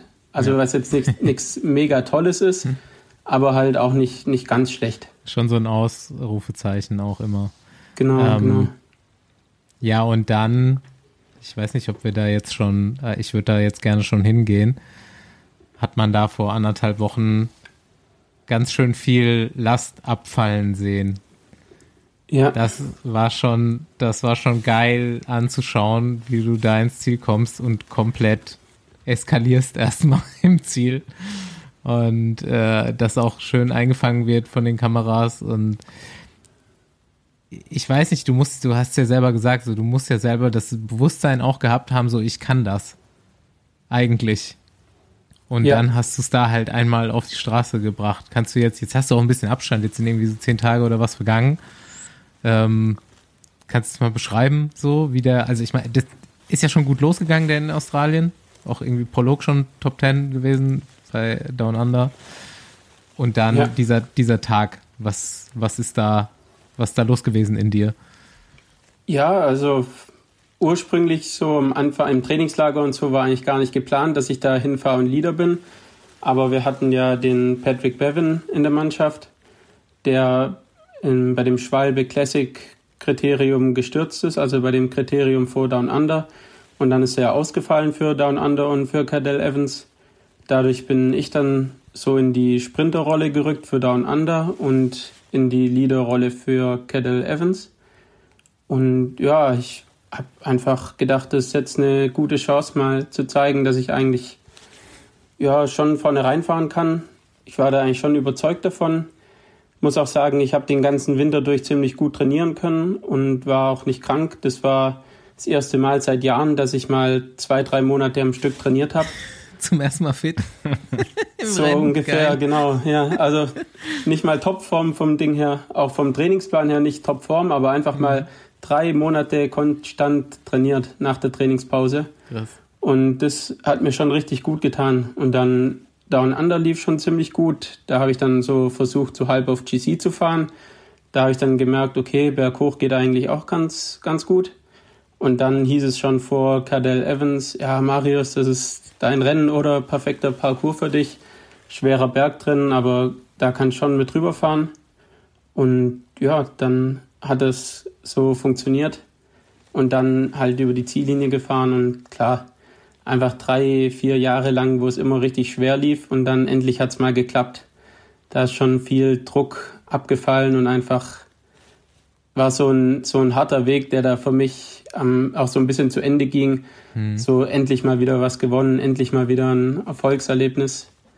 Und ja, jetzt so im Nachhinein ist schon bisschen unangenehm, mir das, das anzugucken, wie emotional Nein, Mann, ich da das war. war richtig geil. Ja, auf ja, jeden Fall. So, ja. Ey, dafür ist Sport ich denke mir jetzt immer, ich denke mir immer so, hey, hätte ich dich ein bisschen zusammengerissen da, aber. Nee, Mann, genau richtig. ja, nee, okay. ist, ist jetzt halt so und nee, war für mich halt ein, ein, ein extrem wichtiger Erfolg. Ja. Ja. nee, Mann, so über die Ziellinie gefahren, so, ja, normal. Nein, Quatsch, ja. genau, genau das ist, ist echt perfekt, das ist super anzuschauen. Ja. ja, was ging in der Corso-Gruppe ab so an dem Tag? Corso-WhatsApp-Gruppe. Das Rennen war ja, war ja nachts, also ich bin ja. Äh, quasi damit aufgewacht. Ähm, was ja, hast du gedacht? War was war dein erster Gedanke? War schon mega geil. Äh, erst dachte ich so, hä, Meierhofer? Nein, Quatsch. ähm, also Marius war ja auch schon letztes Jahr bei der Tour of Britain überragend, muss man ja sagen. Das war so, glaube ich, was man im Ergebnis da nicht so sehen kann und hat dann eben das, die Saison endlich mal wieder auf dem Hoch beenden können. Ähm, insgeheim habe ich schon gehofft, dass so ja, mal eine richtig Top-Platzierung so bei der Tour Down Under schon dabei war. War es ja dann auch letztendlich. Ähm, ich habe natürlich immer auch da schon so mit einem, insge insgeheim hat man da mit einem Etappensieg gehofft. Äh, ja, gut, mhm. die, es war schon gut besetzt von den Sprintern, aber an einem guten Tag hat man ja dann beim Kettle Road Race gesehen, ähm, auch immer was drin. Und vor allem, ja, bei der, bei den, bei den schweren Etappen bei der Tour Down Under war Marius eigentlich vielleicht jetzt nicht ganz vorne bei Jay Vine dabei, aber auch für, für einen Sprinter schon immer zu weit vorne schon fast. Also ich würde jetzt auch gar nicht mehr sagen, du bist ein reiner Sprinter, sondern eben bei so Rennen dann wie Kettle Road Race, wo es ein bisschen profiliert ist. Ähm, ja, das sind, glaube ich, die Rennen, die ihm am besten liegen. Und als ich mir das dann auch noch angeguckt habe, dann war es natürlich einfach mega geil. Also besser hätte der Tag nicht starten können, auf jeden Fall. Ja, wir ist schon siebter im Prolog bei Down Under. Ich gucke gerade noch mal rein. Achter auf einer Etappe. Ja gut, ähm, wo geht's weiter? Wie hast du dir jetzt die letzten zehn Tage den Rest der Saison zurechtgelegt mit deiner Motivation? Ja, jetzt, also die letzten zehn Tage erstmal schön mich erkältet nach der Down Under. erstmal aus dem schönen Wetter von Australien heimgekommen, in die Kälte nach Deutschland und schön Erkältung geholt. Ähm, jetzt heute war ich erstmal wieder ein bisschen im Fitnessstudio in der Wärme ein bisschen trainiert so. Ähm, ich denke, den Rest vom Februar gucke ich, dass ich, dass ich einfach so gut wie es geht wieder in Form komme und dann Opening Weekend mal gucken, was da so, ah, ja. was da so geht. Also ganz stressfrei, ohne Druck mal an Start stehen mit der Mannschaft, gucken, für wen wir fahren, weiß ich noch nicht. Ja. Und einfach versuchen, gutes Rennen fahren. Aber gibt es für dich jetzt noch irgendwelche Highlights, wo du weißt, du bist Kapitän oder hast äh, auf jeden Fall die Möglichkeit, auf dich, ja, für dich selber fahren zu können? Äh, ja, ähm, weiß ich ehrlich gesagt gar nicht. Keine Ahnung. Wir haben so okay. im, im, Trainingslager mal besprochen, was, was für Rennen so in Frage kommen könnten für mich dieses Jahr. Aber ja, jetzt es geht jetzt eigentlich schon in, in Belgien los, mehr. dass der Plan geändert werden muss, mhm. weil einfach Krankheiten auch von anderen Fahrern, da kommt immer so viel durcheinander. Deswegen ist schon recht schwer zu sagen, welche Rennen ich fahre und auch in welcher Position. Down Under zum Beispiel hätte ich auch eigentlich nicht für mich fahren können und dann wird hier unser, stürzt hier unser Leader und auf einmal bin ich hm. Sprinter, GC-Fahrer und kann jeden Tag für mich fahren. Und am Anfang war eigentlich nicht mal geplant, dass ich einen Tag für mich fahre. So, da ändert sich so viel. Ja, gut, ist jetzt nicht so schlecht gelaufen. Ja. Wollen wir dem äh, Patrick Bevin nicht zu nahe treten, aber ähm, das war dann doch ganz gut für Marius. Ähm, was bist du denn so? Wir haben jetzt schon von Andy gehört, Sprinter, jetzt aber doch irgendwie, äh, bisher jetzt nicht so reiner, schwerer Sprinter, gibt es eh nicht mehr. Was ist denn so deine Art Rennen? Was fährst du am liebsten, wenn du fit bist? Ja, das, boah, also genauso wie Andi sagt, ein reinrassiger Sprinter bin ich nicht. Also komplett eben muss es jetzt nicht sein, dass ich am Schluss noch dabei bin, denke ich. Ähm, ja, so, so Klassiker, so schwere, schwere Eintagesrennen, aber eher über kürzere, steilere Berge als über längere. Also mhm. so wie jetzt Cadel Evans, das, das war schon ein ziemlich gutes Rennen für mich vom Profil her. Ist das vorher schon mal gefahren? Nee, erste Mal. Okay, neues Lieblingsrennen gefunden? ja, ja, auf jeden Fall.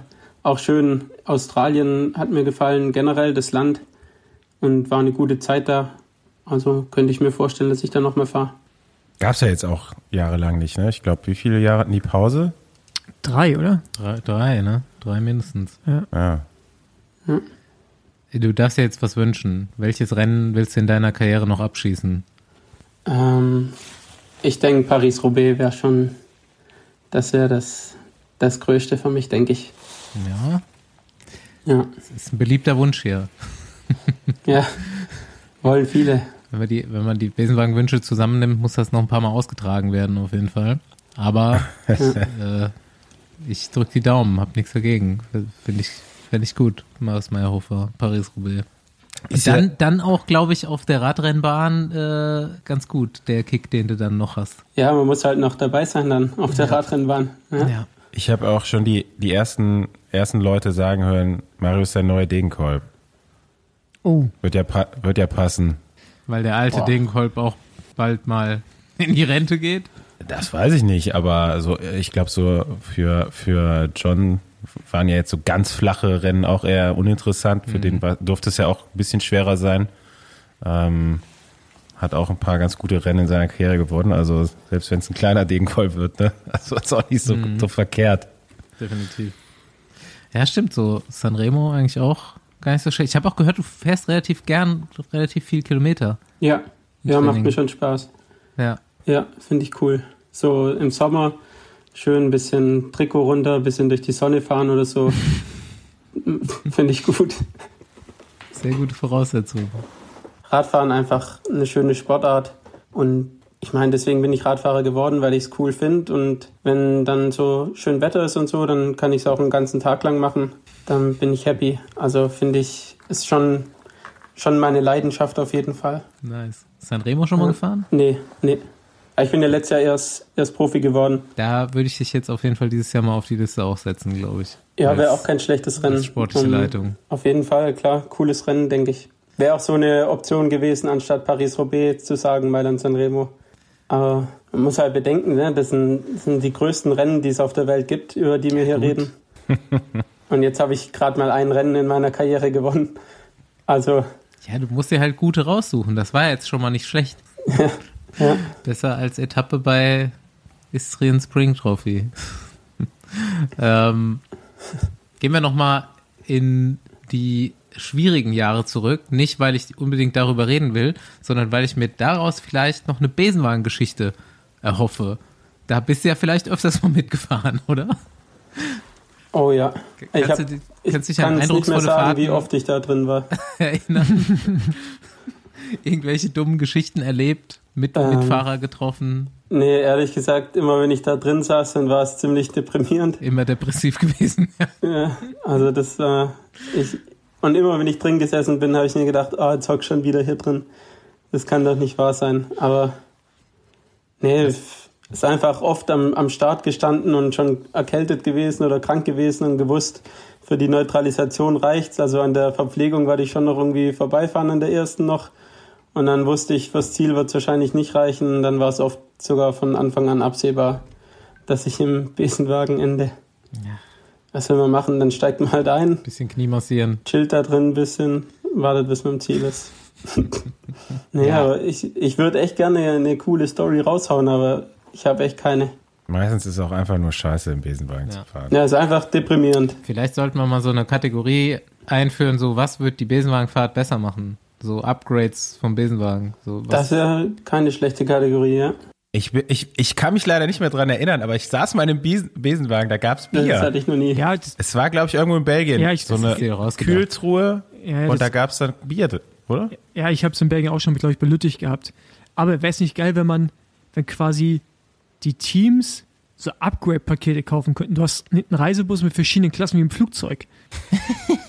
Holzklasse bis Oder, First Class. oder als Fahrer, oder als Fahrer musst du halt dein Handy mitnehmen oder irgendwie eine Kreditkarte, dann kannst du quasi Reingehen im Bus, hast dann vorne so ein paar richtig geile Sitze, so Lounge-Sitze und hinten So ein halt einfach. Kiosk. Ne, so ein Kiosk Ja. hast du dann. Sportkiosk. ich weiß nicht, ob das eine Business-Idee ist, aber wäre eigentlich ganz geil, wenn es die Möglichkeit geben halt würde. auch so ein Entertainment-Programm Ja. mit so einem Bildschirm am Vordersitz, wo du dann noch so Kinofilme wie auf dem Langstreckenflug gucken Ja, kannst. genau. Auch manchmal dauert es lange. Also Roubaix, haben wir jetzt ja schon mehrmals die Geschichte gehört, wenn du da aussteigst, das ist nicht so geil, weil das dauert lange, bis du dann im Ziel bist. Ja. In der U19 bin ich im Besenwagen gesessen bei Paris-Roubaix schon. Im ersten Jahr. Da ist es aber noch nicht so lang. Nee, da ist noch nicht so lang zum Glück. Aber es war auch ein, ein ganzer Reisebus. Also war nicht nur so ein VW-Busle, sondern war ein ganzer Reisebus. Die wussten, dass ich da nicht der Einzige sein werde, der einsteigt. Was wird dir am meisten helfen im Besenwagen?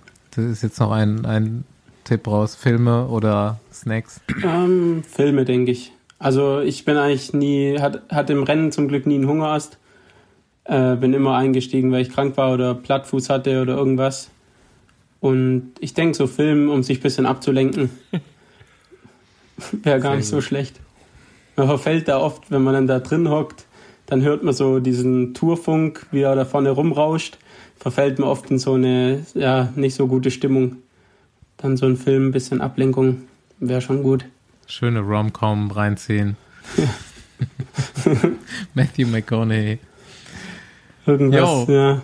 Andi, hast du noch äh, berühmte letzte Fragen? Ich hab richtig Hunger und da, wo Marius herkommt, da gibt's richtig geile, geile Küche. Oder? Ja. So schwäbische Küche kann schon was. Ist, ist das Ja. doch, ist das, Ja, voll, tiefes Voll, ne? Ja, ja, tiefer geht's gar nicht. was Ähm, würdest du mir da empfehlen, wenn ich jetzt in Tübingen einkehren würde? ja, ich denke so Zwiebelrostbraten mit Oh, geil. Spätzle oder so, Soße, Mir läuft's eine Wasser gute. Ah, hätte ich jetzt Ja. auch gern. Und am, am ganz wichtigsten ist natürlich, dass das Essen in der Soße schwimmt. Also man muss richtig viel Soße nehmen, sodass die Spätzle drin schwimmen. Dann ist, also, wir haben eine richtig gute Küche hier. Ja. Bin ich auch großer Fan von. Wie oft, aber wie oft da, kannst du dir das erlauben unter der Saison? Also, oder eigentlich nicht so oft, oder? Wenn ich Bock drauf hätte, dann würde ich schon, mache ich schon, aber wie oft, vielleicht einmal im Monat gibt es noch herzhafte schwäbische Küche bei uns zu Hause. Gab es früher öfters, aber ja, mittlerweile schon auch ab und zu mal ein bisschen Gemüse oder so angesagt. Ein bisschen Gemüse. aber, aber, aber nur ein bisschen. aber, auch, aber auch in Soße schwimmend. Ja, aber dann ist halt vielleicht eine Tomatensauce und keine Brautesauce mehr. okay. Also, ja. Gibt's Rosenkohl in Bratensoßen. Ey, mit, mit Bratensoße geht so das ein oder andere Gemüse ganz gut runter. Das ist brutal. Alright. Dann würde ich sagen, ich bedanke mich, dass du uns hier Rede und Antwort gestanden hast. Und äh, mal wieder jemand Neues. Ich habe schon gesagt, die letzten drei Gäste waren sehr jung und ich glaube, bei jedem davon kann man jetzt mal noch so ein bisschen genauer auf die Karriere schauen, die jetzt so langsam so richtig beginnt. Eigentlich Das ganz auf cool. jeden Fall. Aber Basti, du hast sie, glaube ich, auch eingeladen, damit die Jugend so ein bisschen auf uns abfärbt, oder? Gerade, versuch- gerade auf ich- dich hier als Dienstältesten. versuche ja immer so ein bisschen noch die, die Sprache der Jugend beizubehalten und so weiter. Das ist auch, ich glaube, spätestens irgendwie in zwei Jahren oder so ist vorbei. Dann. Aber ihr seid ja noch ein bisschen jünger, Jungs, also könnt ihr die Fahnen noch hochhalten im Besenwagen. Okay. Marius, ich sehe gerade, du musst auf jeden Fall noch dein Insta, bei Insta dein Profil ändern. Da steht als Beruf steht noch Model. Steht echt Model? Okay, Ja, Das war mal, als ich mein Profil geab geupgradet habe oder wie auch das immer hieß.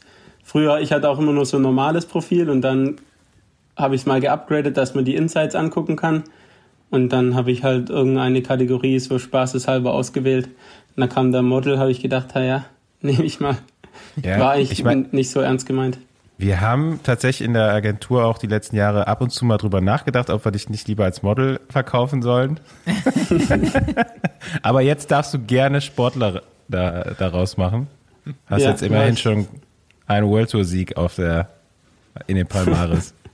Ja, Palmares. ist wahrscheinlich auch, ob ich jetzt als Model so erfolgreich wäre, ist mal in Frage zu stellen. Also wäre wahrscheinlich das, keine schlechte das Idee. wollen wir jetzt hier nicht beurteilen. Ja, Gut, dann nochmal danke. Vielen Dank. ja ja. gern geschehen. Wir essen alle mal was. Abend war lang. Und äh, ja, wir, äh, wir sehen dich. Ich tippe bei meiner Sanremo. Mal, gucken- mal gucken, ob mein Tipp äh, in Erfüllung geht. Mal gucken, ob man schon tippen kann, wolltest du sagen.